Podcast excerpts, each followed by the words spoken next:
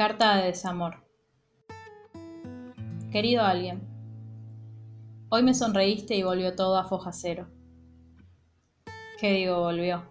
Directamente las hojas salieron volando delante de mis ojos, se fueron en cualquier dirección. Todos mis apuntes, todas mis listas y mis reflexiones terminaron desparramadas por el suelo. Y sé que tengo que juntarlas y volverlas a ordenar, porque es importante tener todos los capítulos de esta historia apuntados pero hoy elijo sentarme, cruzada de piernas, y apoyar el peso del cuerpo en mis brazos para contemplar ese segundo de calidez que te robé hace un rato. Cierro los ojos y vuelve a aparecer.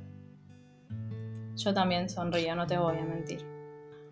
Qué difícil desenredarse de vos. Mañana será día de reordenamiento.